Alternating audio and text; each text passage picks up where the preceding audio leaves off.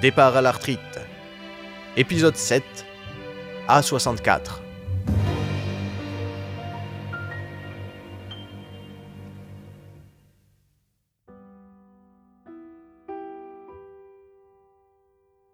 Assis sur une chaise en métal du commissariat, adossé au mur, la tête en arrière, François attend son tour. Il ne devrait plus tarder à être interrogé. Tout s'est passé très vite.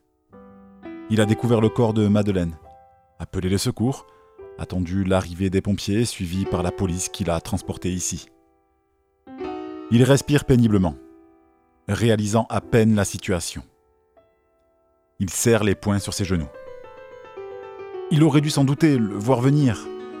Il était juste là, mais il n'a rien vu, rien entendu. Il se persuade que tout est de sa faute et voit autour de lui son monde tomber en lambeaux. Il est foutu. Bon pour la casse, pour le trou. Au fond de lui, les pensées et idées noires s'entrechoquent. Il repasse en boucle la bande de ses souvenirs de la soirée. Il entend résonner chacun de ses mots, revoit le moindre geste, rembobine désespérément pour que restent gravés à sa mémoire les derniers instants de cette pauvre femme. Tout lui paraît clair et confus à la fois. Ses pieds tremblent, s'agitent. Il n'arrive pas à se calmer. Il aurait dû faire quelque chose, réagir, au lieu de se lamenter comme il l'a toujours fait. Juste avant que le rideau ne retombe sur elle, l'éponge s'est enfin vidée, séchée. Elle s'est éteinte comme elle le rêvait, près de quelqu'un avec qui elle a partagé quelque chose. Mais tout ça, c'est des conneries. François la déteste d'avoir fait ça. Elle aurait pu faire autre chose, s'en sortir. Elle n'avait pas le droit d'agir comme ça sans se soucier des conséquences. Elle a été aussi égoïste que... que lui. Soudain, le monde s'arrête. Le corps de François se glace face à la réalité des choses, comme s'il y voyait clair pour la première fois. Il s'est conduit comme un gosse, comme un pauvre con incapable de faire face à ses responsabilités et assumer ses choix. Il se déteste. Tout ça pourquoi? Il laisse derrière lui une femme inquiète et une autre morte. Il ne mérite pas tant d'intérêt. Devant lui, des figurants passent dans un sens, dans l'autre. Certains en uniforme roulent des mécaniques. Le monde semble tourner à la perfection pour eux. L'un d'eux, qu'on appellera Thierry parce que c'est le nom que sa mère lui a donné, est tenu au courant de la situation et met les choses en place pour préparer l'interrogatoire de François. Il a devant lui la photocopie de sa carte d'identité qu'il regarde longuement avant de faire entrer l'intéressé dans son bureau. Ce nom lui rappelle vaguement quelque chose. Dans le doute, il consulte l'historique de ses mails et tombe sur un message contenant ce nom-là. Le message lui a été adressé deux semaines plus tôt par un certain Frédéric Bernier, brigadier à la gendarmerie de Pontac, un truc comme ça. Le mail a été envoyé à tous les commissariats et gendarmeries du Grand Sud. L'expéditeur, probablement désespéré, demandait à être prévenu sur son téléphone personnel si quelqu'un retrouvait par hasard la trace de ce vieillard. Thierry se saisit du combiné et compose le numéro affiché à l'écran. Frédéric enfonce la main dans sa poche pour en sortir son cellulaire qui lui vibre sur la cuisse. Décroche et tombe oreille à oreille, c'est comme euh, nez à nez, hein, mais au téléphone, avec Thierry, qui lui annonce la plus belle nouvelle qu'il n'aurait jamais imaginée. François est là, enfin à portée de main, tel un petit oisillon à la patte prise dans un des innombrables collets répartis dans les environs. Il demande alors à Thierry de procéder à l'interrogatoire comme prévu, mais qu'il ne laisse pas repartir François avant qu'il soit sur place. Il se chargera personnellement de le ramener chez lui. Il appuie sur le bouton rouge en bas de l'écran tactile, redresse son dos, élève la tête vers les cieux, traversé d'un halo de lumière divine. Ô mon père, toi qui poses sur moi un regard bienveillant du haut du firmament, ne vois-tu pas ton fils devenir l'homme que le destin a choisi? Un homme au cœur inondé d'amour qui sillonne la terre sans souci du danger pour faire régner les valeurs que tu lui as inculquées Mon père, je serai digne de toi, digne de notre famille, digne de notre sang. N'aie crainte, Je saurai me dresser contre les infamies de ce monde en flammes. Je relèverai le défi et lutterai contre la vermine pervertie par les travers de l'humanité, jusqu'à ce qu'il ne me reste plus qu'un souffle de vie, avant d'enfin me reposer près de toi. Toi dont les traces de pas laissent en ma mémoire un sillon indélébile que je suivrai pour que la bravoure de ton âme imprègne mon corps tout entier. Et merde, où j'ai foutu les clés du kangou Les clés étaient sur le contact. Frédéric allume le GPS. Fais rugir le moteur. Allume l'autoradio Euh, attends, attends. Pas celle-là. Ah, voilà Il enclenche la première et brûle le goudron par la puissance de ses pneus. Le GPS annonce 1h45 de route, ce qui est pour Frédéric ni plus ni moins que le record à battre. Tu continues sur la rue de la République. Tu prends à gauche sur place d'Estibaïr. Tu tournes à gauche encore pour rejoindre la N21. Tu continues sur 2 km environ. Et au rond-point, tu prends la première sortie. Péage. Tu restes sur la gauche pour suivre la direction Toulouse. Et tu te démerdes. François est sorti du bureau où Thierry lui a posé toute une série de questions de routine. Le suicide semble évident. François n'est soupçonné de rien, mais il lui fallait tout de même raconter sa version des faits pour clôturer le dossier de cette triste affaire. Thierry le raccompagne jusqu'à la chaise en métal déjà refroidie, et lui sert un café en attendant que quelqu'un vienne le chercher pour le ramener chez lui. Cela fait près d'une heure et demie qu'il attend. Il a fini son café et regarde le fond du gobelet, où traînent quelques pauvres grains de sucre abandonnés par la sélection naturelle. Il se sent responsable de tout le mal qui s'est propagé autour de lui. La moindre des choses maintenant est de rentrer et tout remettre en ordre. Il doit assumer ses choix, ses actes, et rentrer seul. Et pas accompagné par un membre des forces de l'ordre, non.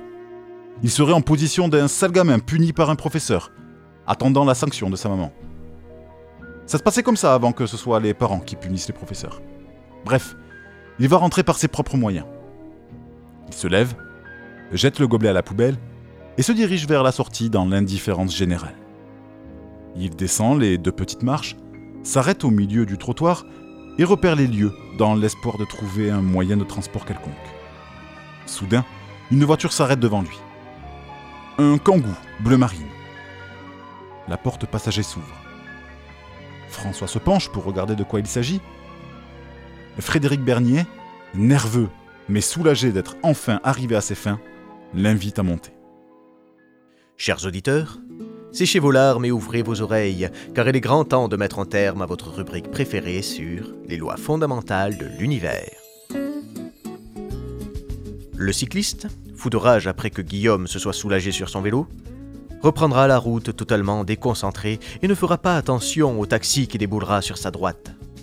Ce dernier, un véritable pilote de circuits urbains, mettra un coup de volant et évitera de justesse le cycliste qui aura le temps de voir défiler une grande partie de sa vie devant ses yeux.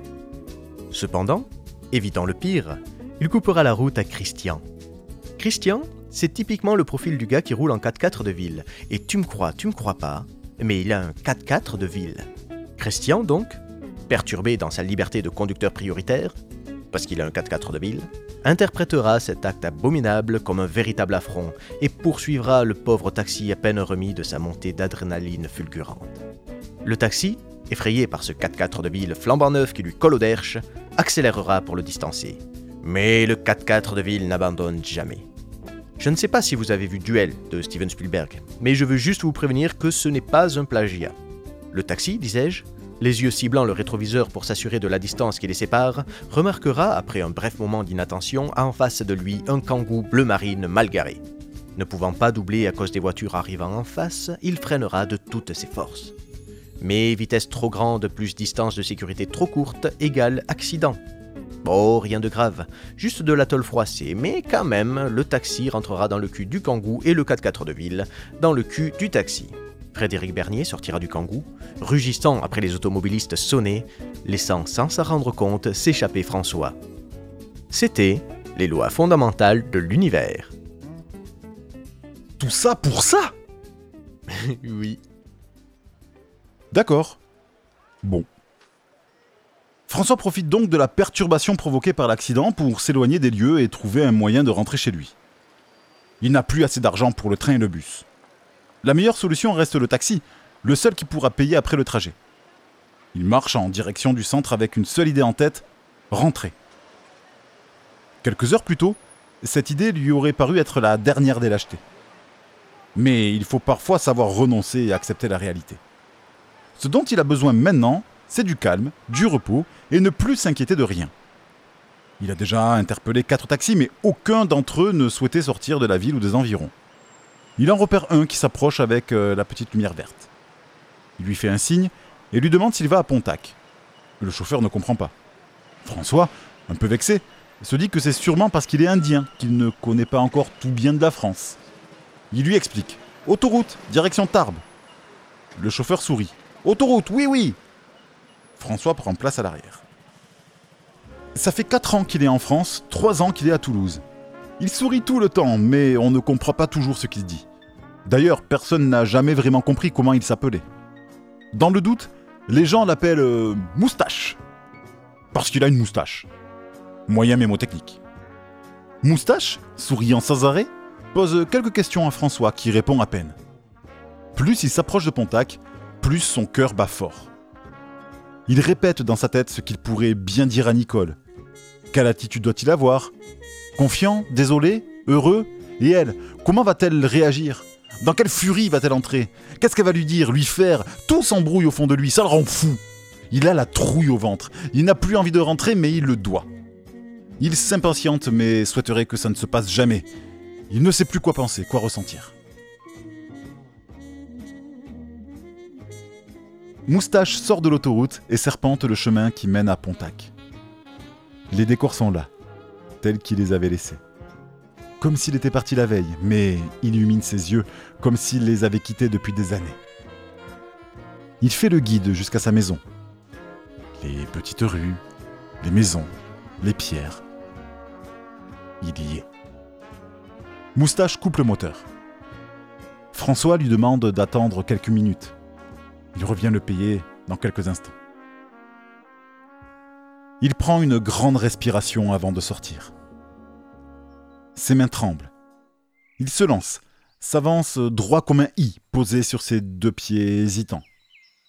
Pousse le portail qu'il pensait ne plus jamais ouvrir et aperçoit Nicole. Elle n'a pas encore remarqué sa présence. À genoux dans l'herbe, les mains pleines de terreau pour euh, planter des fleurs, elle n'a rien trouvé d'autre pour s'occuper l'esprit. D'ailleurs, le jardin est beaucoup plus fleuri que depuis son départ. Elle relève la tête, interpellée par des bruits de pas sur les gravillons. Elle se retourne et le voit. Elle reste euh, figée quelques secondes, n'y croyant pas. Puis elle se relève, difficilement, tandis qu'il se rapproche un peu plus. Ils se tiennent là, face à face, immobiles, sans un mot. Il ose à peine la regarder dans les yeux. Cela suffit à Nicole pour comprendre à quel point ça a été dur pour lui de partir, et à quel point c'était dur de revenir.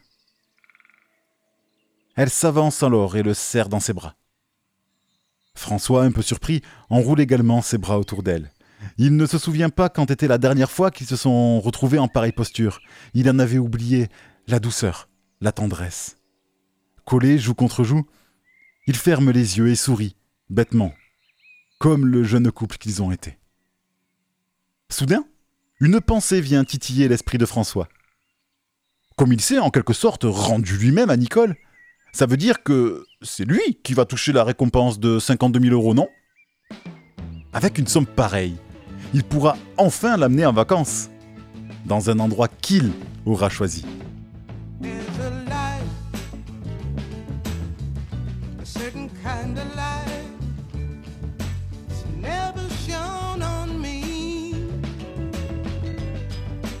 up my home.